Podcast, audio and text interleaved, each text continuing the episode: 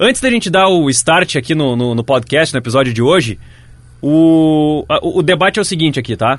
Ibrahimovic não tem Liga dos Campeões. Esse é um fato.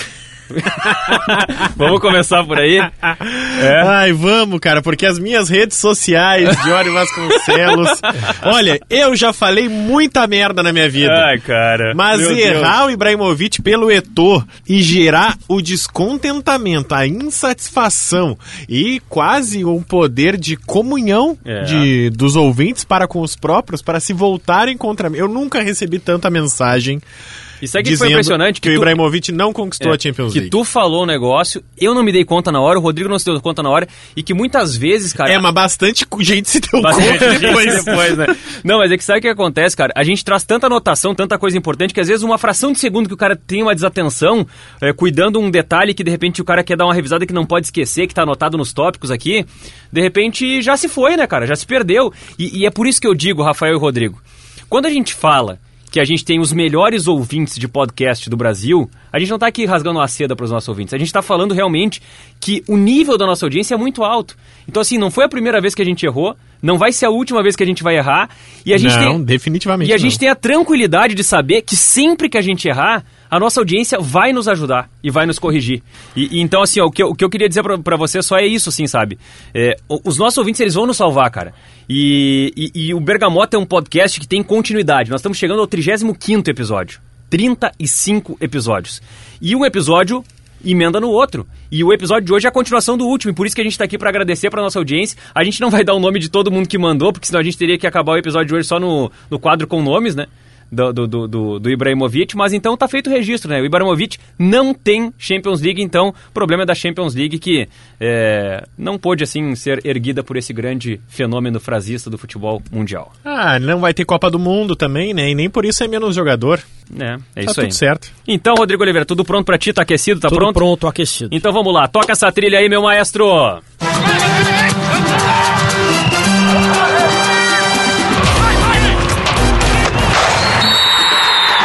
Apito árbitro, Bergamota Mecânica entrando em campo. Hoje, o maestro da mesa aqui do Bergamota Mecânica é o Paulo Fraga. Na semana passada era o Douglas Weber e nós estamos aqui para trazer mais um episódio hoje para falar sobre João Alves Jobim Saldanha, João Saldanha ou João Sem Medo. Existem muitas denominações desse personagem do futebol brasileiro e ele será o nosso assunto no podcast desta semana.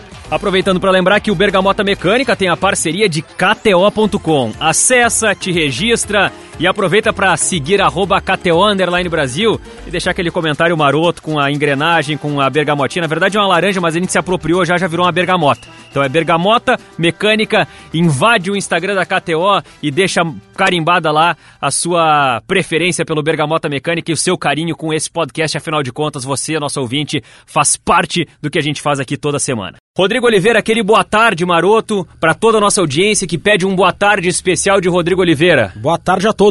É isso aí. Rafael Gomes, aquela piada revisada no começo desse episódio pra gente não repetir, mas se repetir, tentar fazer melhor que da última vez. Não sei, cara, não sei, eu tô confuso agora. Eu já fiz a piada do Thiago Silva. Ah, cara, já fez. Ah, e agora? Já fez. E agora? Puxa. Repete vida. aí. Não, não vou repetir, vou. Não. Eu faço a piada então. Opa! Opa, opa, opa! Vai, Rodrigo Oliveira. Vocês conhecem a piada do pinto caipira? Não, não, não, não, Não não, é não, possível, não, cara. para. Como é que é? Não, peer. Ah, não! Eu preocupado. Ai, cara, que maravilha, cara. O Rodrigo Oliveira veio muito bem, Ai, cara. meu De novo, Deus. de Vocês não novo. conhecem, Cara, vocês já conheciam essa? Já, ou já não? conhecia. Então, quem Ai, não conhece tá Não, mas quem não conhece pode conhecer, né? É importante. Ai, cara, vou, vou, vou tentar fazer uma de improviso então, tá? Tá, vamos lá. O Messi até pouco tempo tava sem clube, né? O contrato dele com o Barcelona terminou. A gente até brincou aqui no Bergamota Mecânica que o Messi estava sem clube. E aí parece que o, o empresário do Messi tava conversando com ele e disse: Messi, por que que tu não vai pro Real Madrid? Aí ele: Não, lá no Real Madrid não posso ir. Já tem o Benzema, já tem o Courtois, já tem um monte de estrela lá. Não, não posso ir pra lá. Então tá, Messi, por que, que tu não vai pro Manchester City? Não, não, mas o Manchester City tem o Guardiola, o Manchester City tem o De Bruyne, tem muita gente lá, não, não, não posso ir pra lá, preciso ir pra um lugar pra brilhar sozinho. Messi, O que, que tu vai pro Chelsea, então? Campeão da Champions, vai pro Chelsea. Não, não. Pro Chelsea não posso ir. O Chelsea tem o Jorginho, agora que foi o melhor da UEFA. O Chelsea tem o Lukaku, agora que foi contratado. Não, pro Chelsea eu não vou. Não, mas vai pro Manchester United então, Messi. Não, pro Chelsea, pro United não dá pra ir. United agora tem o Cristiano Ronaldo, United tem o Pogba. Lá tem muita gente, não vai, não, não, não dá pra ir. Mas Messi, então por que, que tu não vai pra puta que pariu, Messi? Não, porque lá já tem o Riquelme, lá já tem os caras do Boca Juniors. Pra lá eu também não vou. Ó, fiz, fiz, Foi boa. É, bem, o Messi bem, não, bem. não gosta do Boca, né? Torcedor do News Old Boys. É. Por isso, Então- por isso. É Então, isso por aí. isso, né? Nada contra o Boca Juniors, né? Os torcedores do Boca que estiverem escutando. Ah, também se rale, também estiver É, escutando. Mas não é por acaso que o Boca tem um, é, um- é um dos Quero- assuntos pro sorteio, né? Quero é. mandar um abraço pro Cristiano Munari, nosso colega jornalista que tá sempre ouvindo o Bergamota sempre, curtindo, Mecânica. É. sempre, sempre alegre aqui curtindo o, o É, Bergamota falar os jogadores do Boca, nem lembrei de cabeça ali do Riquelme, que é, É. diretor do Boca hoje. É, é, é é a piada retrô, né? É, isso aí, exatamente. importante. Olha só. O negócio é o seguinte, então, tá? Eu vou, eu vou pedir pra vocês agora um- um- um- alguns minutos da compreensão de vocês, tá? Porque eu tenho uma longa história pra contar.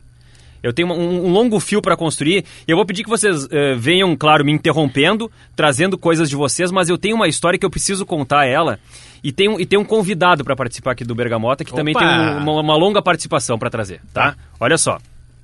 Vamos falar hoje de João Saldanha, tá? João Saldanha, técnico brasileiro, nascido no Rio Grande do Sul, que teve uma história de vida muito forte dentro do Rio de Janeiro, eh, trabalhou no Botafogo, e a gente já falou do, do João Saldanha no episódio do Pelé, a gente já falou do João Saldanha no episódio da Escola Gaúcha de Treinadores, então não é assim uma, uma primeira vez que a gente está tendo contato com esse tema do João Saldanha. Aliás, a partir de agora, acho que poucos temas a gente vai ter um ineditismo no Bergamota. A gente vai começar a costurar. Claro. né? A partir de agora, sempre trazendo referências de episódios Vai anteriores. formando uma teia. É, então como tu bem disse na abertura do nosso episódio de hoje, para ouvir Claro, quem nos ouve na ordem entende melhor a dinâmica, mas quer ouvir o João Saldanha, ouve o episódio do Pelé, ouve o episódio da Escola Gaúcha de Treinadores. A partir daí, acho, a gente já pode prosseguir o episódio de hoje. É, exatamente. E até para pegar como, como fio, assim, condutor, o episódio do Pelé, a gente fala muito sobre a relação conturbada do Pelé com João Saldanha naquele episódio. É, e- isso é algo que a gente repete recorrentemente, né? O João Saldanha e o Pelé não se bicavam. O João Saldanha é, disse que o Pelé estava cego porque o Pelé, teve um, o Pelé teve um diagnóstico de miopia leve. E aí tinha toda uma treta. O João Saldanha dizia que o Pelé não era mais jogador que, que sempre foi, que não tinha força para recompor. Então tinha uma discussão assim que hoje, depois do que aconteceu na Copa de 70, porque o João Saldanha sai às vésperas da Copa de 70, parece absurdo, porque o Pelé destruiu na Copa. O Pelé arrebentou na Copa. E o João Saldanha meio que tinha uma bronca com, com o Pelé. Mas onde é que entra o João Saldanha propriamente? Além da bronca com o Pelé, que todo mundo fala, que é um negócio que é repetido exaustivamente, e, e- e o fato dele ter sido o antecessor do Zagallo na Copa de 70. É aí que eu quero chegar, tá? Na placar, olha só esse fio, onde é que esse fio vai levar? Ah, É o senta que lá vem a bronha aqui no Bergamota, Não, tá? tô prestando atenção. Presta atenção. Na edição especial do Pelé, de outubro do ano passado, tem um espaço no final da edição que a pla- placar coloca assim: As muitas capas do rei. E ela coloca várias capas históricas que estamparam o Pelé. Beleza. E a primeira edição da placar na história, que é a edição número 1, obviamente, do dia 20 de março de 1970, tem na capa Pelé, uma foto, e tem João Saldanha. E aí eu já tô é, é, entrando fortemente na citação do Pelé, porque eu tô começando um episódio que parece que é sobre Pelé e João Saldanha, tá? E aí que eu quero dar uma dica já, que é a seguinte. Lá no site Ludopédio tem um espaço chamado Navegue pelo acervo da revista Placar. E aí tem disponíveis centenas de revistas Placar em PDF, das primeiras edições até as edições mais antigas. E o mais legal disso, Rodrigo e Rafael, é o seguinte: que a gente pode revisitar esse acervo e ler coisas daquela época que foram escritas por pessoas com a cabeça daquela época. Porque quando a gente escreve algo depois, lembrando algo que aconteceu no passado, a gente está afetado por o que nos cerca no momento. Por exemplo, o Rodrigo, se ele fosse escrever um diário de Tóquio e ele não tivesse começado lá em Tóquio, agora ele já seria diferente do momento em que ele estava em Tóquio. Então, quando a gente viaja no tempo e lê essa placar lá da antiga, a gente tem um contato com o que aconteceu exatamente textualmente naquela época. E isso daí, cara, é uma delícia. E a leitura dessa primeira edição da revista Placar que eu fiz é, quase que assim, tendo um orgasmo de tão espetacular que é essa edição, vale muito a pena, porque a gente revisita a história. Isso é revisitar. O Rodrigo tá se matando de rir ali, ele tá, tá impressionado. Tá? Eu tô muito Eu empolgado. tô imaginando as tuas reações ao ler essa revista. Tá, e aí é o seguinte, tá? O que que, o que que acontece, tá? Além da foto do Pelé na capa, a manchete principal é Seleção vive seu pior momento. E a capa tem uma manchete. João Saldanha abre o jogo. Porque tudo que mais tinha naquele momento envolvendo João Saldanha e a seleção era treta. E, cara, pensem nas tretas. Pensem nas tretas, tá? É, aí a gente vai chegar nas tretas. A primeira matéria que aparece na revista Placar do dia 20 de março de 1970, tá? É uma matéria que fala sobre as broncas envolvendo João Saldanha e os escândalos envolvendo João Saldanha e a tentativa do João Avelange, que era o presidente da CBD, de acalmar o João Saldanha. Ele tinha várias reuniões com o João Saldanha naquele momento para tentar construir um João Saldanha menos valente e mais técnico, mais hábil, que fosse menos para o conflito, né, que, que fora de campo não causasse tanto tumulto. E a revista Placar cita três motivos para esses episódios aí que acabavam tendo o, o João Avelange tentando acalmar o João Saldanha, tá? O primeiro deles é que o Saldanha tinha acusado o médico Ítalo Consentino de criminoso e assassino por conta do tratamento, da, da, da operação que ele fez no goleiro Cláudio, no goleiro do Santos. E o médico processou judicialmente o João Saldanha e deu um grande escândalo, um grande bafafá na época.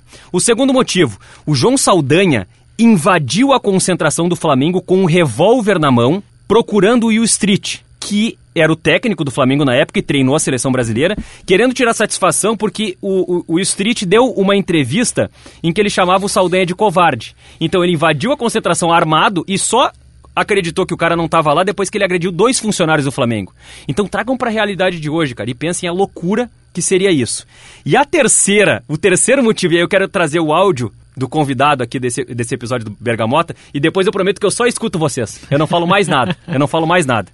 É que a cúpula da CBD tentava abafar o caso dessa invasão armada do João Saldanha no, no treino do Flamengo, no, no, no CT do Flamengo, e o Saldanha tentou agredir o locutor e repórter Lazier Martins da Rádio Guaíba de Porto Alegre quando Lazier perguntava para João Saldanha explicações sobre a invasão, sobre o episódio dele entrar armado é, nesse CT do Flamengo e, e, o, o Lazier aborda o João Saldanha e a partir disso o João Saldanha tenta agredir de acordo com a revista Placar. E aí, cara, eu fui atrás do protagonista dessa história que pode nos contar, Lazier Martins.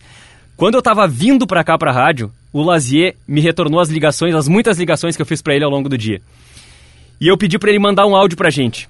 Esse áudio tem cinco minutos Lazier de duração. Martins, que é senador da República. Então, Até. Aproveita e contextualiza já pra gente quem é o Lazier pro cara que tá mais desavisado. Lazier Martins é um dos maiores radialistas da história do Rio Grande do Sul. Foi um brilhante repórter esportivo, trabalhou na Rádio Guaíba, na Rádio Gaúcha e depois virou um importante âncora, né, é, apresentador de rádio, de televisão e foi eleito senador e é hoje senador, um dos três senadores da República que representa o Rio Grande do Sul. Esse é o jeito Rodrigo Oliveira de apresentar Agora o, fala... Rafa, o, ah. o Lazier Martins. Agora fala Rafael Gomes precisa falar para você. Tá no básico agora, né? É, exatamente. precisa falar para você, principalmente muitos dos recados que a gente recebe sobre o Bergamota são que pessoas que não gostam tanto assim de futebol, ou que nem são tão fãs, gostam de nos ouvir, porque a gente consegue falar de assuntos densos, de assuntos não tão populares, de um jeito mais popular, de um jeito mais leve para que a galera galera também consiga bater esse papo de futebol. Você, mesmo que não saiba quem é o Lazer Martins, você sabe, porque você já viu um vídeo de Lazer Martins na festa da uva em Caxias do Sul, com um microfone da RBS TV na mão, dizendo o seguinte: Aqui, Pederneiras, estas mais de mesa. Ai, ai.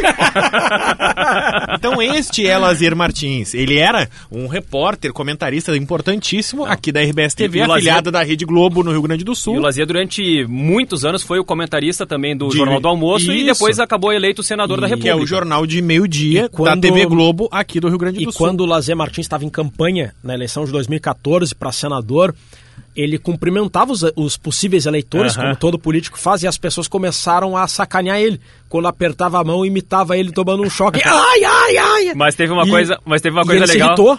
É? Ele se irritou, ele não gostou. Aí disseram, Lazier, leva na brincadeira. Aí ele gravou um. No, no horário político, ele. Vamos fazer um acordo. Eu não me incomodo mais com as piadas de que, de que eu tomei choque. Em compensação, você se junta comigo para a gente fazer um choque de gestão neste Brasil e mudar o que está errado. Foi é e que... ele começou a fazer assim, ó, vamos dar um choque na educação, é. vamos dar um choque na segurança. Mas aí já era tarde demais, porque é que nem colégio, cara. Quando tu te irrita com o apelido, pega. é aí que pega. Pega. Então ele se irritou ali com a brincadeira do choque e isso vai perseguir ele pro resto da vida. Ele tem que levar numa boa. Não tem o que fazer. Então... Está apresentado Lazier Martins. Espero que ele também não se irrite com a gente não, aqui no Bergamota. De maneira nenhuma. O Lazier é um cara extremamente querido, é um, é um, um colega que a gente teve aqui na Rádio Gaúcha. Eu trabalhei muito de perto com o Lazier. A Andressa, que é, que é minha esposa, a Andressa Xavier, que trabalha também aqui Era na Rádio Gaúcha. Dele, Ela foi produtora do Lazier. Enfim, eu, tive, eu, eu, fui à casa do Lazier, foi aniversário do Lazier. Então, assim, é um querido amigo que eu tive a liberdade de ligar hoje e pedir é essa praticamente força. uma uva pro Lazier, então. quase isso, quase isso. E eu liguei pro Lazier e, e ele tava no trânsito no carro. Cara, ele estacionou o carro porque ele tava com um sinal horrível. Eu falei, Lazier, me manda um áudio pro WhatsApp e eu quero que tu me fale assim, ó, o que aconteceu na treta com o João Saldanha. Afinal, o João Saldanha ele tentou te agredir. O que, que ele fez, cara? O que, que ele fez? O Lazier estacionou o carro e gravou. Sério, quando eu, quando eu fui ali na Atlântida, eu te chamar pra gente gravar, eu, eu, eu, ia, eu entrava na conversa com o Lazier no WhatsApp e tava assim, recording áudio. Ou seja, ele tava gravando, nós tava vindo pro estúdio, ele tava gravando, cara. Sensacional. Então assim, ó, demais. eu não ouvi o áudio do Lazier ainda, e eu vou ouvir junto com vocês. Então a partir de agora Tomara tudo é surpresa, pra ir cara. pro ar, né? Tudo é surpresa a partir de agora. Então o negócio é o seguinte, vamos botar o play aqui no áudio do Lazier.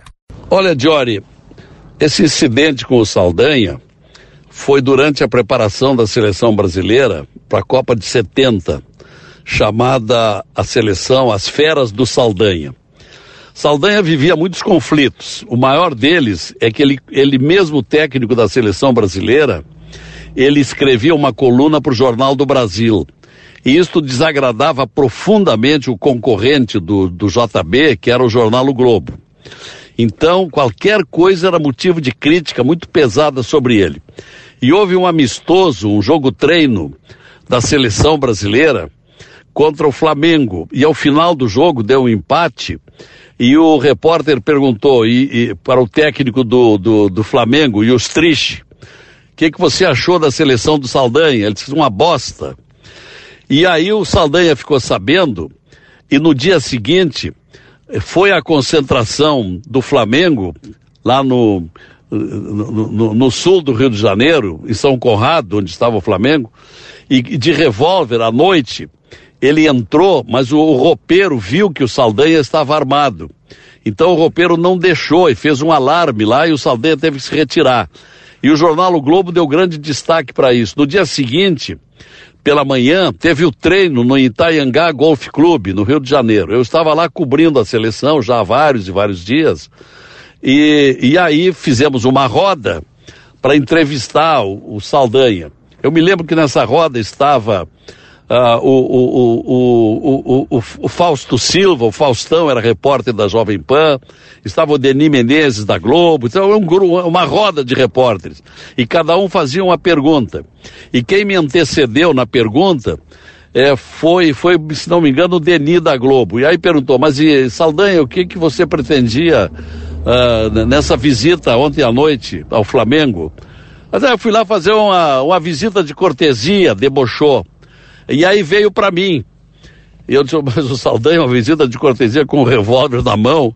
Disse, olha, Gaúcho, tu não me provoca. E puxou o fio, do, na época era aquela maletinha que tinha, tinha, tinha o, o fio do microfone, e arrancou o, o fio do microfone e danificou a minha gravação. Aí o pessoal protestou com ele, houve gritos tal, e eu me afastei. Isto foi no, numa quinta-feira, se não me engano. No domingo teve o jogo da seleção, um jogo, um jogo amistoso, um jogo treino contra o Bangu em Moça Bonita, e deu 2 a 2 e ele, e ele e, a seleção jogou muito mal, e ele já vinha quase caindo. E ele estava em briga também com o Médici, porque o Médici disse: não, está faltando um jogador nessa seleção, que é o, da, o, que é o Dario Maravilha. E aí perguntaram no dia seguinte: o que, que você achou, Saldanha? O presidente Médici, o general Médici, que é o Dario. E aí ele respondeu, ora, assim como eu não estou mandando o, o Médici escolher o ministério dele, ele que não se meta na minha seleção. E era a época da ditadura militar. Então, esse conjunto de fatos concorreu para a queda dele. E esse empate contra o, contra o Bangu foi determinante. À, noite ele foi demitido da seleção brasileira, aí assumiu o Zagallo. E quanto a esse episódio que nós vivemos lá no Itaiangá, é, dias depois, ele, ele contratado por uma emissora, não me lembro qual era a emissora que ele foi contratado, como comentarista, é, houve um, um, amistoso em Buenos Aires e no Hotel Sussex da Avenida Florida, me lembro bem, ele, eu, fui, eu fui ao banheiro e ele entrou atrás. Ele disse, Gaúcho, eu queria te pedir desculpa por aquele episódio lá, lamentável. Você sabe, eu estava sendo muito perseguido. Não tem problema. E nos tornamos amigos. A tal ponto que depois jantamos juntos em mais de uma oportunidade. Até o Samuel Santos, que era narrador da Guaíba e era repórter da Guaíba, nós tivemos juntos mais de uma vez. E eu acho que o Saldanha foi o grande treinador que montou aquela seleção campeã de 70, porque mesmo antes dele fazer o primeiro treino, quando foi a, anunciado como técnico da seleção brasileira, ele, eh, os repórteres perguntaram qual, qual vai ser o seu time? Você vai treinar? Não, meu time está pronto. Diz, como está pronto? Você nem treinou? Não, mas está pronto. Vai ser, o, vai ser o Félix, o Carlos Alberto, o Brito, o Piazza e o Everaldo. E deu todo o time, que depois foi o time com o qual o Zagallo se sagrou campeão, eh, se sagrou campeão no México, aquela seleção espetacular do Jairzinho, Tostão, Pelé, Rivelino, enfim. Então esse foi o episódio. Eh, meus prezados, ouvintes da Gaúcha. Um abraço a todos. Cara, salva de palmas para esse relato de Magia Martins. Cara, que produção, hein, Diori Vasconcelos? Primeiro, Diori, eu quero te parabenizar Valeu, pela iniciativa cara. de Valeu. procurar o senador Lazier Martins e ter conseguido esse áudio primoroso. Sabe que o Lazier é um cara muito conhecido por ser senador claro. hoje em dia, mas também pelo seu trabalho no jornalismo geral da Rádio Gaúcha, da TV Com, da RBS TV. E por ele ter conseguido fama e notoriedade nessas áreas, eu lamento que às vezes fica um pouco esquecida a trajetória brilhante como verdade, repórter esportivo verdade. do Lazier Martins. Ele acabou ficando muito ligado à pauta Exato. política, né? O Lazier Martins foi um dos maiores repórteres esportivos da história, junto com o irmão dele, o Lupe Martins, o saudoso Edgar Schmidt, com quem eu trabalhei também na Rádio hum. Guaíba, e foi uma, o João Carlos Belmonte. O, o Lazier estava no Maracanã no gol mil do Pelé. Demais, demais. Então, essa geração de repórteres esportivos é uma inspiração para todos nós que militamos no jornalismo esportivo hoje em dia. Bom, e até só para só dar uma, uma, uma, última situada aqui e, e reforçar para a galera, tá? É, Ludopédio, que é um, uma grande fonte da, da, da, da nossa pesquisa, né? A, gente, a gente bebe muito dessa fonte do Ludopédio porque os caras são realmente muito bons. Lá no site Ludopédio tem um espaço chamado Revisite o acervo da Placar. E, cara, vale muito a pena ir para essa, essas revistas mais antigas para saborear como era a percepção, como eram as coisas naquele momento. Não é, não é alguém escrevendo hoje sobre João Saldanha. É lá em 70 alguém escrevendo sobre João Saldanha. E mais do que isso, a entrevista no quadro cara a cara da revista Placar com o Saldanha. E olha só a ironia, cara. A primeira placar da história é divulgada no dia 20 de março de 70. Isso é uma sexta-feira. E o Lazia estava contando, no domingo à noite, o Saldanha foi demitido da seleção brasileira e depois assumiu o Zagallo. Porque o Zagallo assume a seleção 73 dias antes da Copa do Mundo. E aí é exatamente isso. O, o Zagallo é anunciado na terça ou na quarta-feira, se eu não estou enganado. Então, sexta sai a placar, domingo o Saldanha é demitido e no meio da semana seguinte o Zagallo assume a seleção brasileira. Nessa matéria, nessa entrevista do Saldanha para placar, ele diz assim, ó: jamais deixarei a seleção brasileira. E eu vou ressaltar só uma pergunta, são 20 perguntas que ele responde para placar, eu vou ressaltar só uma pergunta e uma resposta. Pelé é considerado por você como o homem-chave para tentar ganhar a Copa? E a resposta do Saldanha: Pelé é muito importante, mas não o chamaria de homem-chave o que dá uma ideia de como era o João Sem Medo, como era o João Saldanha. Então, vai lá na placar, dá essa mergulhada, porque vale muito a pena saborear as páginas dessa relíquia que está à nossa disposição na rede. Deixa eu contextualizar um pouco, Diori, que tu começa já com o João Saldanha quando ele já está técnico da seleção brasileira, né? O João Saldanha, ele nasce em 1917 no Alegrete, ele é gaúcho aqui do Rio Grande do Sul, e ele acaba indo nos anos 30 para o Rio de Janeiro. A gente fala aquilo naquela escola gaúcha de futebol, que ele tem uma trajetória semelhante à do Renato. Por mais que ele seja gaúcho, por mais que ele seja gremista, inclusive, ele vai para o Rio de Janeiro, acaba se identificando muito no Rio de Janeiro e acaba ficando por lá. Começa a fazer história lá, treina o Botafogo e outros tantos times, até que ele resolve, entre aspas, largar o futebol e voltar à faculdade. Ele já era formado em direito e ele começa a cursar a faculdade de jornalismo. A partir daí, ele vira comentarista e ele populariza o futebol na época de ouro do rádio, justamente por conta da sua linguagem. E aí eu vou fazer um primeiro convite para os ouvintes do nosso Bergamota Mecânica. No YouTube tem um Roda Viva com João Saldanha.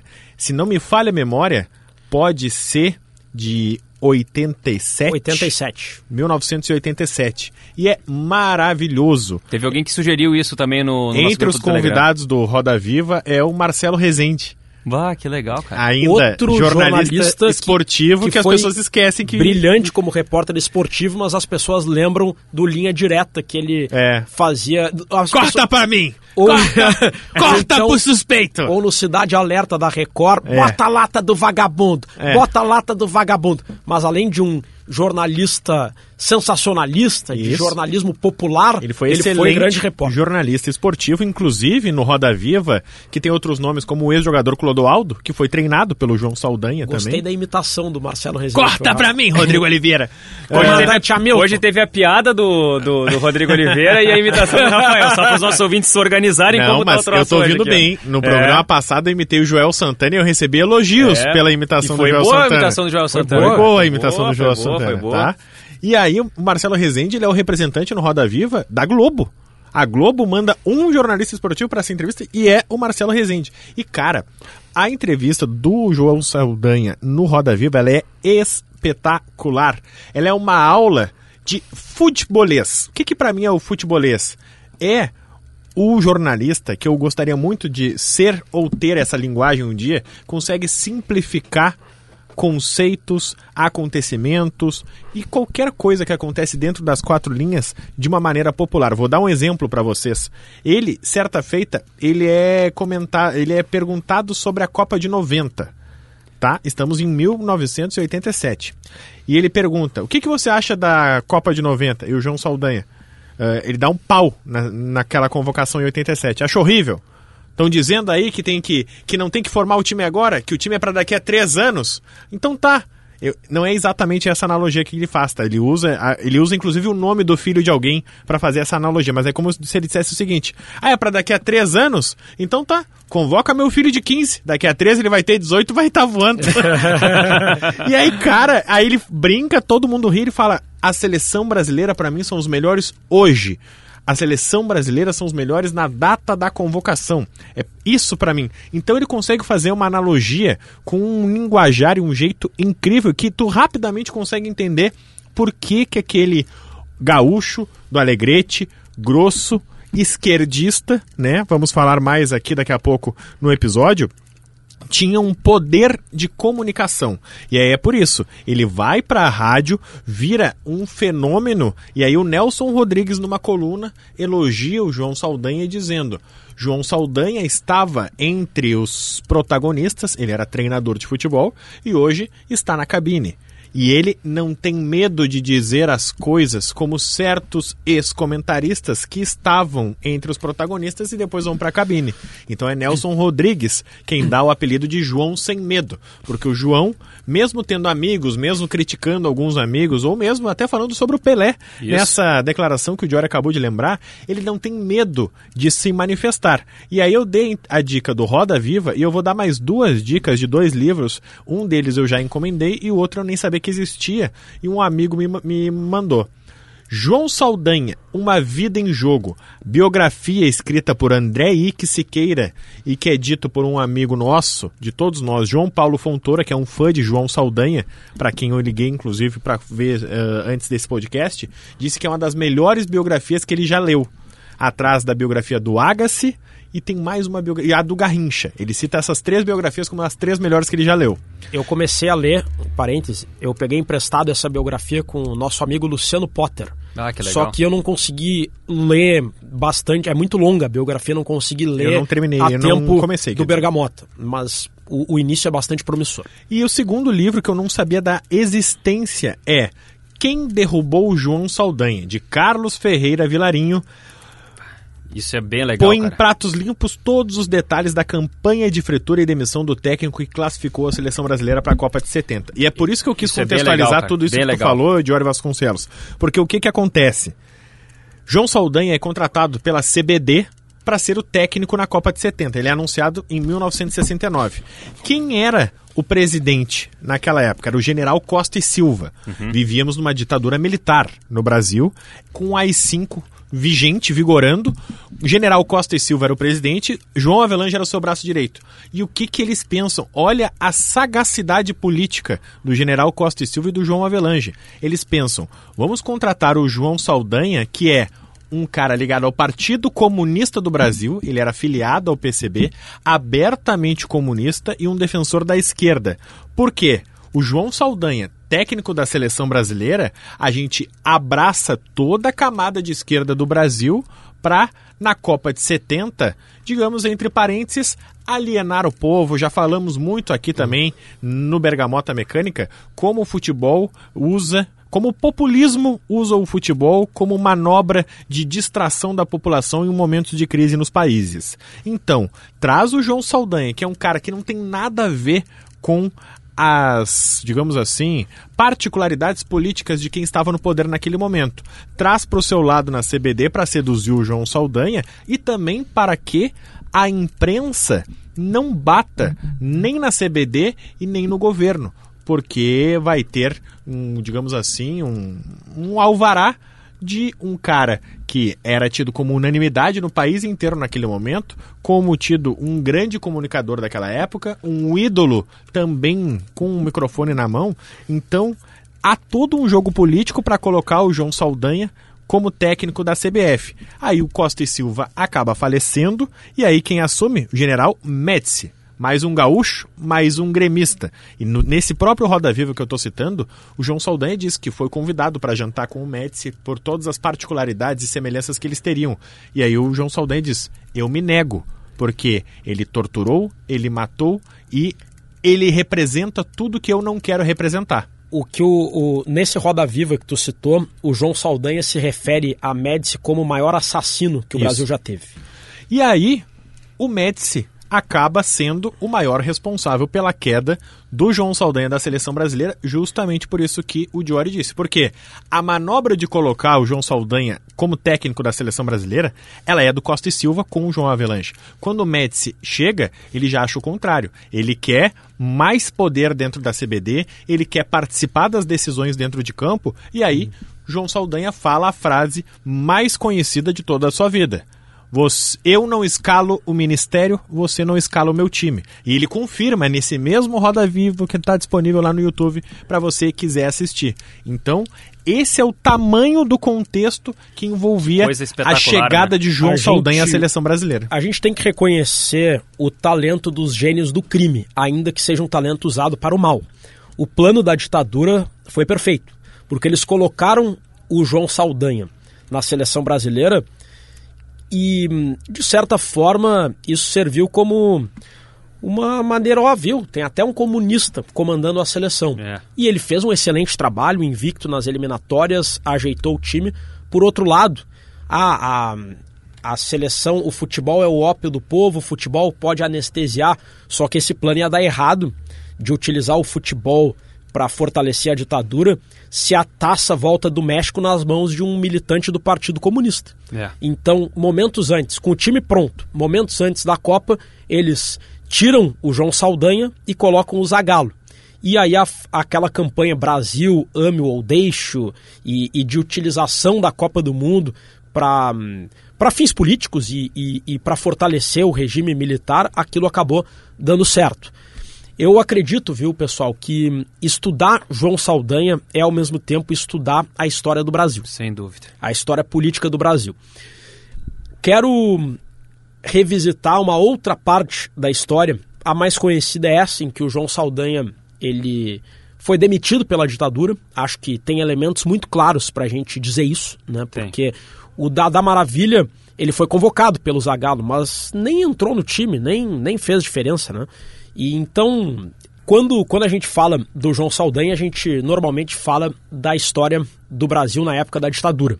Mas eu quero falar sobre como o João Saldanha foi morar no Rio de Janeiro, porque ele é gaúcho do Alegrete, região da fronteira oeste, mas ele fez história no futebol no Rio, como técnico do Botafogo, e mesmo na época da seleção, na imprensa esportiva, ele morava no Rio de Janeiro. E por mais que fosse gremista, né, ele se identificava muito como botafoguense.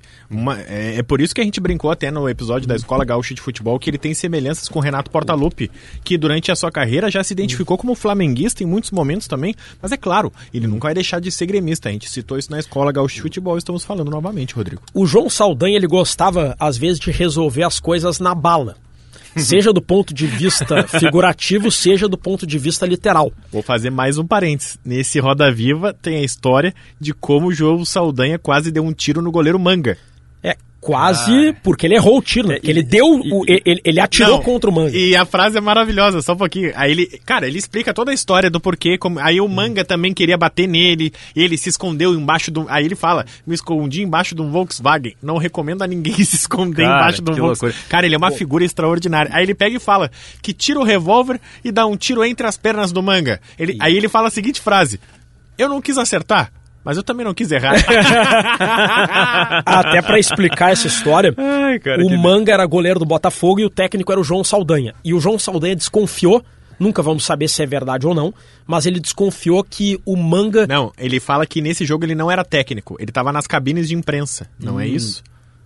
Era a final do brasileiro de 82, Bangu e Botafogo. Que e eu aí... soubesse, ele era técnico. Ah, então. Até... Mas tanto faz. Bom, Bom, ele desconfiou que o manga tivesse ajeitando. tivesse sido comprado pelo Bangu. Hum. E o manga realmente tomou um gol que quem acompanhou disse que foi estranho. Tá, uhum. Que ele arremessou a bola contra o próprio gol. E o João Saldanha teve certeza de que o manga estava na gaveta como se diz no futebol, que ele atirou a bola contra o próprio gol de propósito. O Botafogo acabou ganhando, apesar disso, mas o João Saldanha ficou furioso. E aí foi atrás do manga e começou a dar tiro nele. foi seguro pelo Luiz Mendes. O João Saldanha era o que a gente chama na literatura de anti-herói. Anti-herói é aquele personagem que é, é uma boa pessoa, uhum. tenha boas intenções, mas comete muitas atitudes reprováveis, atitudes absurdas. Que beiram, Só que, que beiram a loucura, que beiram a insanidade, né? Apesar das atitudes que insanas... Não, são insanas, né? apesar das atitudes insanas e criminosas, a gente fica torcendo por ele ou a gente perdoa, a gente... Tipo, normalmente o João Saldanha é uma figura querida por quem gosta de futebol. Ninguém vai dizer que é correto tu atirar no jogador não, outra, sob qualquer imagina, pretexto. Não, imagina o seguinte, cara, o João Saldanha invadiu o CT do Flamengo armado é, imagina, imagina isso hoje, o, cara. O João Saldanha está para o futebol como o capitão Rodrigo Cambará está para a literatura do Rio Grande do é Sul. É uma boa comparação, O capitão gosto. Rodrigo é, um, é exaltado como um herói. Né? A minha mãe me deu o meu nome por causa dele, por causa do capitão Rodrigo. Acho que todos os Rodrigos nascidos no, no Rio Grande do Sul. Eu, eu fui, eu fui ler o Tempo e o Vento, pá, quero conhecer a história do Capitão Rodrigo, este homem bonito, elegante, guerreiro, bravo. Ele era um grandíssimo canalha, machista, tratava mal, é, resolvia as coisas na bala, resolvia as coisas na porrada mas era uma boa pessoa, queria o bem, guerreiro. A gente torce por ele, mesmo que ele seja um grandíssimo canalha sem vergonha. Buenas e me espalho, nos pequenos dou de prancha e nos grandes dou de talho. Rodrigo Cambará em O Tempo e o Vento. Que maravilha, cara. E olha só onde é que a gente chegou, cara. Que coisa boa, meu. Bom. Que episódio que então, tá nos que, fazendo viajar por, por, por, vários locais, assim, o magníficos. o Capitão Rodrigo, tu ia completar a história, Rafa? Desculpa. Não, não. O Rodrigo Cambará ele lutou na Revolução Farroupilha, 1835, mas eu quero falar de outra revolução.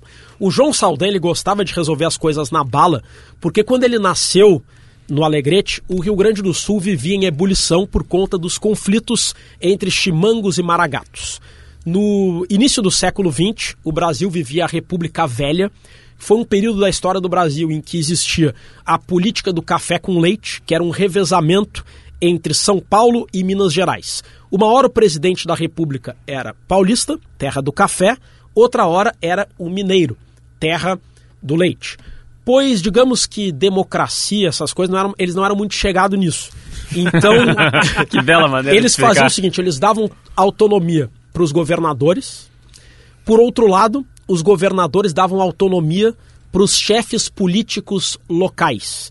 E funcionava assim: na base da bala, na base da pressão. As eleições eram fraudadas e quem fizesse oposição era reprimido.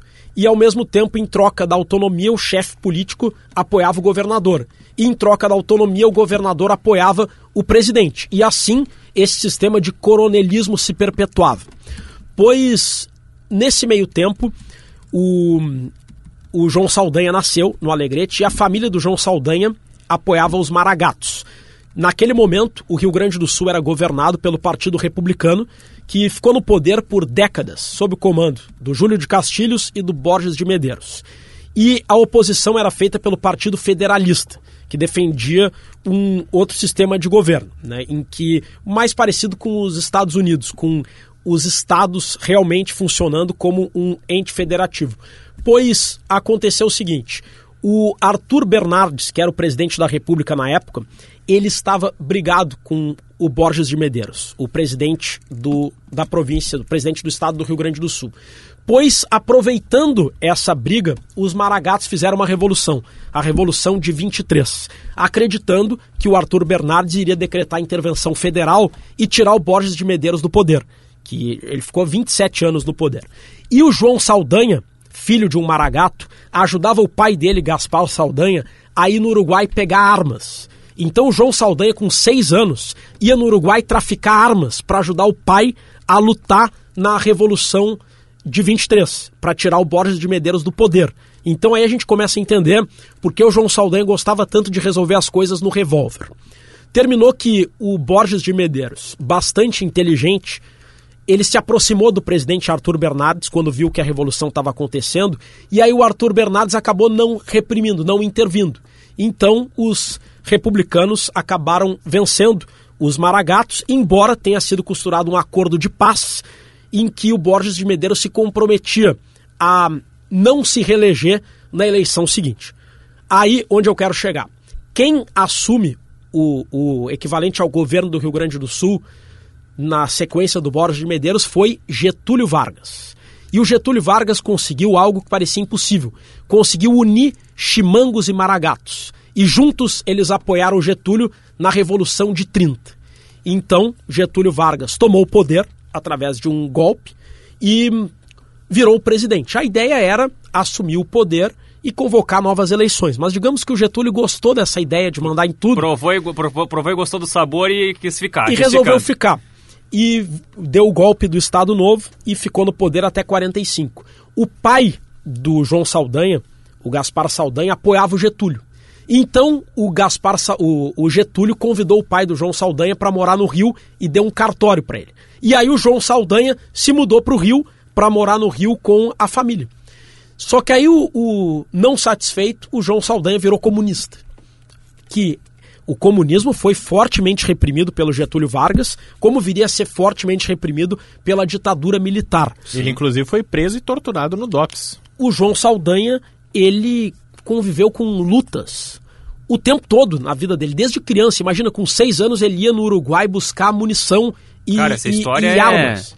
Essa Aí, história é inacreditável, cara. Por isso, Todas as histórias do João Saldanha são cara, inacreditáveis. Que coisa maravilhosa. O, o, meio determina o indivíduo. Ele não sabia resolver as coisas de outro jeito. Ele não ia dizer, com licença, Yustrich, eu não gostei das suas críticas ao meu é. trabalho. Gostaria de gostaria que você é, pedisse desculpas, vamos dialogar. Não era assim que ele resolveu. Não era, né? Ou então, manga, eu acho que você errou ao receber este incentivo.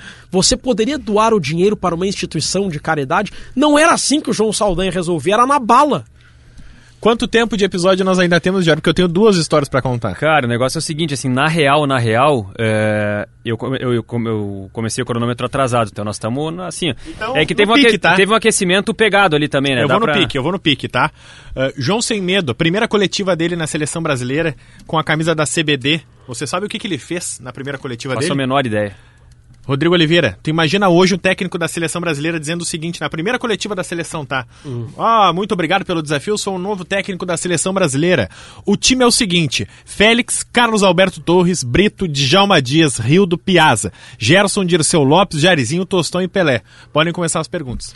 Ele não tinha nunca feito nenhuma convocação, ele não tinha conversado com nenhum, ninguém da comissão técnica, ele chegou e anunciou o time. O único técnico que eu vi fazer isso na minha vida de repórter foi o Argel. E tu sabe qual é Que qual, beleza. qual é, entre aspas, a pior parte? É. Isso é 69. Oito desses 11 foram titulares na Copa de 70 com o Zagallo.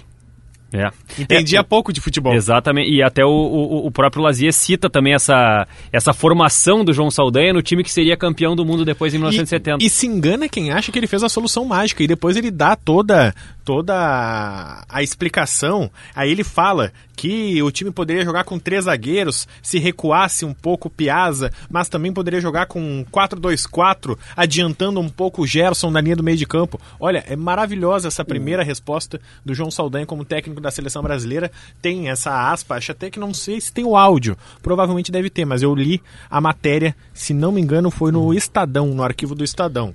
E a última história que eu quero contar, Rodrigo, Rodrigo Oliveira, é claro, é sobre a morte de João Saldanha. Por quê? O João Saldanha era um cara polêmico em todos os... O Rodrigo lembrou polêmica do João Saldanha com seis anos. Sim. Ele morreu na Itália, não foi? Aí Na que eu me Copa refiro. 90. Qual foi o último jogo que João Saldanha comentou? Deve, só pode ser Brasil e Argentina. Não.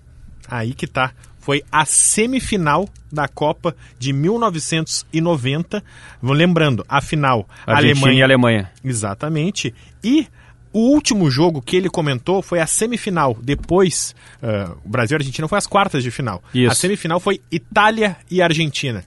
Quem é Tá. que estava em campo para a Argentina? Maradona? Diego Armando Maradona é o último jogo comentado por João Saldanha. Como é que ele vai para essa Copa do Mundo? É, Tem, tem toda uma nuance muito eh, engraçada e muito engraçada com o perdão, né, da, da graça, Eh, porque o João Saldanha ele não iria para a Copa de 90 na Itália porque ele já tem muitas complicações de saúde. A família dele não quer deixar ele viajar e inclusive Ele fumava muito. a TV Manchete retira ele da delegação e contrata o Zagallo. Então, técnico, campeão em 70 Ou seja- com o time do João Saldanha. Ou seja, foi substituído, o Zagallo substituiu o Saldanha duas vezes. Duas vezes. E aí, o- e aí a história é que o, o João Saldanha não fica muito satisfeito por isso. Pega dinheiro do próprio bolso para comentar a Copa da Itália. E aí ele embarca de cadeira de rodas. E aí na- no aeroporto, ele de cadeira de rodas, um jornalista pergunta para ele o que, que aconteceu, que ele tá de cadeira de rodas, se é, é importante ele viajar, e ele brinca, dizendo que tá de cadeira de rodas só de sacanagem. O piloto do avião fala que o João Saldanha passa mal, que ele precisa de oxigênio durante o voo, que o avião quase para em Recife para deixar ele no hospital, mas o Jo- João Saldanha teimou com todo mundo, brigou com todo mundo e diz que não quer voltar nem parar no hospital. Ele quer ir para Roma comentar a Copa do Mundo. E ele vai para trabalhar pela TV Manchete e pelo jornal Folha da Tarde. E assim vai comentando todos os jogos da seleção brasileira, comenta a quartas de final onde o Maradona acaba vencendo a seleção brasileira, não é a Argentina que vence, não é o Maradona que vence. E aí a seleção brasileira é eliminada e ele continua lá. E eu inclusive fui procurar um programa da véspera da final porque eu queria ver se o João Saldanha ainda tinha comentado a final. E eu achei um programa da TV Manchete, tem também no YouTube esse programa inteirinho, do Paulo Stein, ao lado do Zagallo e do Paulo Roberto Falcão. Tava boa essa, essa tá bancada. forte essa bancada, Eles estão hein? em Roma, imagina o Falcão em Roma comentando a Copa, é maravilhoso. E aí eles ficam ali projetando e eles até não citam o João Saldanha, porque ele já, o que que acontece? João Saldanha comenta Itália e Argentina, Argentina ganha e vai à final da Copa do Mundo, reeditando a final de 86, mas agora com o placar, com o campeão inverso. E aí, um dia depois da semifinal, o João Saldanha fica no hotel porque se sentiu mal. E aí até a esposa dele brinca numa entrevista ah, dizendo eu percebi que a coisa era séria quando o João Saldanha faltou o trabalho. Ele nunca tinha faltado o trabalho por questões de saúde. E aí a partir daí ele já fica internado em coma induzido. Esse jogo, se não me falha a memória, é 4 de julho de 1990. E aí a partir daí ele é internado dia 5 ou 6 e a final é no dia 8 e ele acaba falecendo no dia 12 de julho de 1990. João Saldanha polêmico até na hora de morrer. É, deixa eu só colocar colocar para vocês aqui duas questões a respeito da Copa de 90, tá? Primeiro, o Brasil, eu tinha, eu tinha essa lembrança aí. O Brasil e a Argentina foi nas oitavas. O Brasil foi eliminado de nas final, oitavas de perdão. final. Primeiro ponto, tá? O, o segundo ponto, que eu fui buscar aqui as datas exatas, tá? As semifinais da, da, da Copa do Mundo, 3 de julho de 1990. Itália e Argentina. Itália e Argentina. É esse Itália o último Argentina. jogo que ele comenta. 3 de julho de 1990. E o Saldanha morre No dia 12. no dia 12 de julho. Sim. Isso aí. Então, nove certo. dias depois do jogo que ele comenta ali É entre aí. Itália e Dia Argentina, 4 ele, acaba passa morrendo. mal, fica no hotel. Dia 5 ele vai pro hospital e é internado. E a partir do dia 6 ele já fica em coma Cara, induzido até a morte. E eu vou dizer uma coisa pra vocês, tá? Eu até tinha separado uma história eh, envolvendo João Saldanha e Maradona, mas a tua é muito melhor. E depois de toda a aula que o Rodrigo deu aqui, e com tudo que eu já falei nesse episódio, eu vou dizer pra vocês que eu não tenho mais nada pra dizer. Mais nada pra acrescentar. Vocês têm alguma coisa? Eu tenho uma só, uma história só.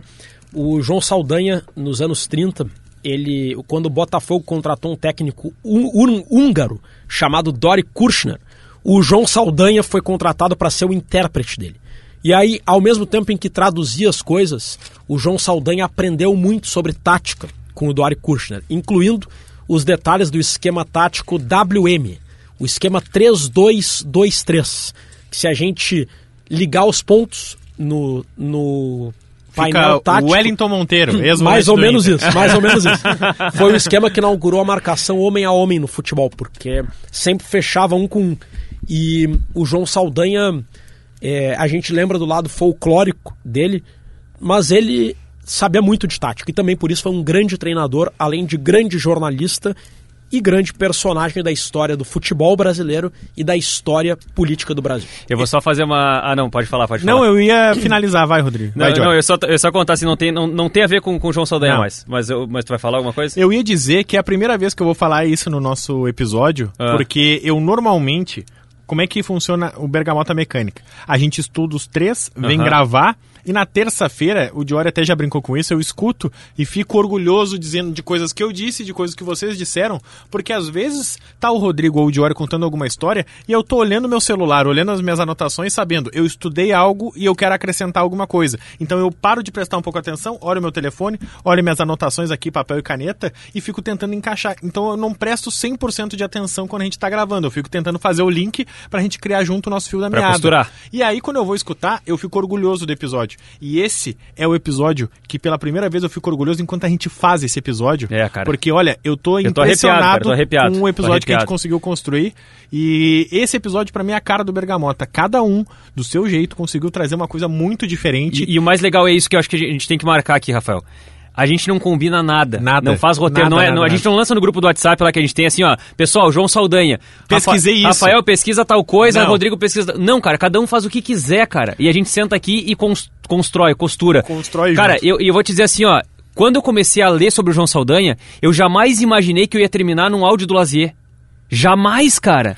E eu comecei a puxar um fio, puxar um fio, cheguei na placar, a primeira edição, encontrei É. no Ludopédio, abri, li, vi a foto do, do Lazier sendo a- atacado pelo Saldanha, e eu digo assim, cara, eu preciso falar com, com o Lazier sobre esse Não, negócio, e quando a gente cara. começou o episódio de hoje, eu jamais imaginei que a gente fosse passar por O Tempo e o Vento, Rodrigo Cambará Isso. e o ex-volante do Inter, o Wellington Monteiro. Não, cara, é muito Jamais é uma achei que a gente loucura, ia chegar cara, é uma nisso. loucura. E pra fechar, eu quero só dar a, a minha, a minha homenagem A ao gente João... imitou o Marcelo Rezende. É, cara, é. A minha homenagem ao João Saldanha aqui pra fechar é a seguinte, tá? Eu falei que eu já fui no aniversário do Lazier, né? Isso foi- faz mais ou menos uns 10 anos, quando o Lazier trabalhava na rádio ainda. E, e- e o, o aniversário foi na casa do Lazier. E, e, cara, tava um. Claro, aniversário do Lazier Martins, figura importante, um cara extremamente conhecido. Ta- tava- Estavam todas as pessoas importantes de Porto Alegre e eu, né? Porque com certeza eu não era uma delas, né? Então, assim, era aquela coisa assim: como, tu olhava ao redor e pensava assim, cara, por que, por que, que eu tô fazendo aqui? Por que, que eu tô aqui? E claro que a minha esposa, Andressa, naquela época era minha namorada, ela era produtora do Lazier e a gente foi junto no aniversário do Lazier. Em determinado momento da, da festa, a casa do Lazier, que é no Morro Santa Teresa, tem um terraço, que, que é- que é uma parte de cima da casa que dá pra enxergar a cidade inteira, coisa mais linda assim. E o Lazier levou todos os convidados pra pra essa, pra essa parte lá e a gente subiu lá no terraço. E entre as pessoas que subiram no terraço que estavam no aniversário do Lazier, estava o prefeito de Porto Alegre na época, José Fortunati, que tem mais ou menos dois metros e sei lá quanto de altura. Beleza. A gente sobe no terraço do, do, do- do- da casa do Lazier, todos lá conversando, observando as luzes da cidade, o horizonte maravilhoso, coisa linda, bababá. E aí lá pelas tantas eu solto a seguinte frase: Se daqui tá bonito, imagina daí, prefeito. Maravilhoso. Cara, Cara, tu começou a contar essa história. Eu lembrei da vez que eu fui na casa do Guri de Uruguaiana, que eu vivi mais ou menos isso que tu falou. Aham. Era uma noite que tinha vários espetáculos de comédia em Porto Alegre e todo mundo foi pra casa do Guri de Uruguaiana depois do Jair Cobb, eh, ator, eh, músico, enfim, talentosíssimo. E cara, e aí eu olho pro lado, tá o Fábio Rabin, eu olho pro outro lado, tá o Fábio Porchat. Eu olho pra trás, estão os melhores do mundo. E, cara, uma hora eu vou no banheiro do guri de Uruguaiana, eu juro, meu, era mármore por tudo. Eu, cara, é um banheiro que eu teria vergonha de cagar. Não, de verdade. Eu olhei toalha branca, assim. Cara, o bom ar pagava a reforma no meu banheiro. Fiquei chocado. Ai, cara, que maravilha. Bom, estamos fechando o episódio e a gente vai pro quadro com nomes. O quadro com Gomes, e eu quero invadir o quadro com Gomes só pra fazer a referência aqui, Rafael, talvez tu fosse fazer, o professor Dudu, que foi quem mandou no nosso grupo do Telegram lá, que. E, isso eu acho legal, tá? O professor Dudu, ele tava em casa, de, de repouso, e ele ouviu o episódio passado, viu o sorteio do João Saldanha e ele foi pesquisar sobre o João Saldanha, por, ou seja, é um cara que se antecipou ao episódio. Isso daí, cara, mo- só mostra assim o carinho que a nossa audiência tem por Não, nós, cara. próximo, próximo mês, se um de nós tiver que tirar férias, a gente convida o professor Dudu. Exatamente, Ele já faz o que a exatamente. Gente faz, né? Não, e foi ele que ele até mandou no grupo lá. Tô assistindo Roda Viva com João Saldanha e é espetacular. É maravilhoso, eu assisti completinho. Ah, e eu ia até brincar, né, que o, o Bom Ar na casa do Jair Cobb, ele é importado, ele é da Argentina, chama Buenos Aires. Ah, Quadro com nomes, um abraço. Eu vou nominar todo mundo. Não vou nominar todo mundo que me corrigiu dizendo que o Ibrahimovic não conquistou a Champions League com a Inter de Milão. No início desse episódio você já sabe disso. Mas no nome do Henrique Montebello, que foi um dos tantos que me mandou mensagem, eh, direct, Instagram, Twitter, sinal de fumaça. O cara bateu na porta da minha casa e disse que eu esqueci que o Ibrahimovic não estava na Inter de Milão. Então, um abraço pro Lucas Bauer, que é primo do ouvinte que eu mandei um abraço no episódio passado. Só que o abraço que o ouvinte pediu não era pra ele, era pro primo dele. Eu esqueci. Então toma aí o Lucas Bauer, um abraço. Luiz Vicente Mondardo. Olha aqui, ó. Sabe de onde eu falo? De Nova Veneza, Santa Catarina, cidade da rifa da Fazendinha que Oh, viralizou essa semana. Vocês viram essa Maravilha, Já rifa? estive claro. em Nova Veneza, porque o Grêmio normalmente se hospeda lá quando vai jogar com o Criciúma. Ah, então tu E- tem que comprar um- uma, uma rifa da, de, de Nova Veneza Da pra fa- concorrer a um salame, a uma É, cuca. da- é a rifa da Fazenda Bortolotto, que é o dono, que é a família dona a do hotel onde o Grêmio se hospeda. Eu, eu fiquei muito curioso pra saber se são eles os organizadores. Devem ser. Daniel Assis elogiou a minha imitação do Joel Santana. Então. Thank you, Daniel! Abraço! Hugs! e o Rafael Bezutti Rodrigues mandaram uns abraços no nosso quadro com nomes de Ori Vasconcelos. então agora o negócio é o seguinte, tá? Entrei no site aqui sorteador.com.br vou sortear um número Vai de 1 a funcionar 3. hoje? vai funcionar. Hoje eu, me, Tá, hoje eu tu treinei testou- em casa. testou Treinei em casa, né? tá? Sabia que Então assim, ó, isso. vamos lá. Apertei sortear agora e sorteou o número 1. O número 1 é Por que o Boca Juniors é o Boca Juniors? Que baita. É que isso aí. baita. Só vou dizer isso. É, que baita. baita. Por que o Boca é o Boca? Porque o Boca é o. Porque. Não, não, eu acho que tá bom, né? Não preciso explicar essa, essa, essa concepção de frase, Não. porque parece redundância, né? Mas por que o Boca é o Boca será o tema do nosso próximo episódio. Futebol proibido, por favor, Rodrigo Oliveira.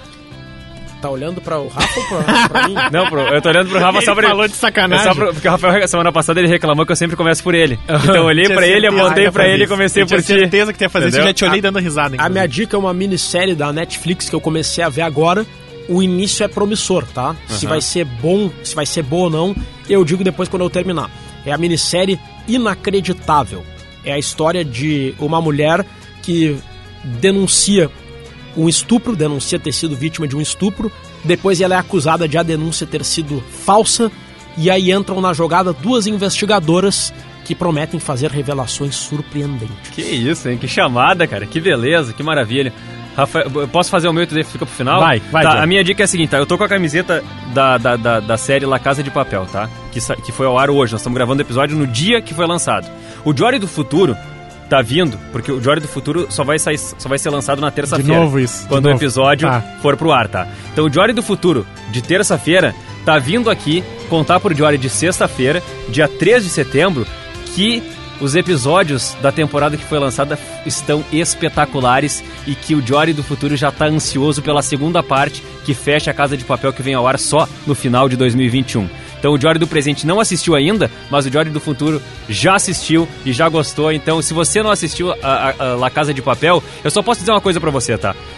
aproveite a oportunidade de assistir desde o começo, porque eu, eu, eu queria ter um botão desver para poder assistir de novo e me divertir de novo com essa série que eu acho extraordinária. Eu tô curtindo, eu tô reassistindo com a minha namorada porque ela nunca viu. E aí eu falei pra ela, eu quero ver a última temporada, mas eu quero ver tudo de novo. Tu não topa ver comigo? E ela tá tendo esse teu deleite aí de hora de assistir pela primeira vez. Então eu vou indicar outra série. Todo mundo indicou série hoje. Vou indicar Suits. Vocês já assistiram Suits? Ainda não, ainda não. É uma baita série. São dois advogados. Na verdade, vou deixar assim, tá? São dois advogados, não vou dar spoiler. E cara, é maravilhoso como eles lidam. Fala, Rodrigo. Não, eu acho incrível. São oito temporadas e uma das personagens é a Meghan Markle, que hoje é a esposa do príncipe que não é mais príncipe, que abriu mão da realeza. Ela teve que sair da série na última temporada para poder participar do casamento real, porque a, a família real não pode ter outra profissão. Então, olha, mas aí ela sai da série e a série fica meio ruim, tá? Mas as seis, sete primeiras temporadas são extraordinárias. Assistam su Opa, ó, me engasguei até, chegou a embargar a voz. Ficou embargado, ficou embargado. Futebol proibido, fechando Bergamota Mecânica, eu lembro. Saúde, Rafael. Eu ia dizer que. Tudo bem? O Tudo nosso operador, Paulo Fraga, me procurou para dizer que já assistiu toda a série que eu indiquei. E é boa. E é muito boa. Top. Recomendo, é Então, inacreditável. Fica a tô dica dupla aí. Dica do Rodrigo e do Paulo Fraga. Fechando o Bergamota Mecânica, lembrando que o Futebol Proibido e o podcast Bergamota Mecânica tem a parceria de KTO.com. Depois da KTO, o jogo nunca mais vai ser o mesmo. Você tem que entrar na KTO, você tem que se registrar, você tem que usar o código BERGA no cupom promocional porque você vai ganhar 20% de bônus no primeiro depósito. Vai lá nas redes sociais, arroba KTO Brasil e comenta lá sua, sua bergamotinha com a sua engrenagem para fazer a referência do Bergamota Mecânica. Vamos invadir a KTO e vamos fazer a KTO é, entender o tamanho desse podcast, o tamanho do envolvimento dos melhores ouvintes de podcast do Brasil. Muito obrigado pela audiência, muito obrigado por nos compartilhar, por nos dar carinho, por nos ajudar a construir o Bergamota e principalmente por nos corrigir sempre e cada vez mais. Até a próxima!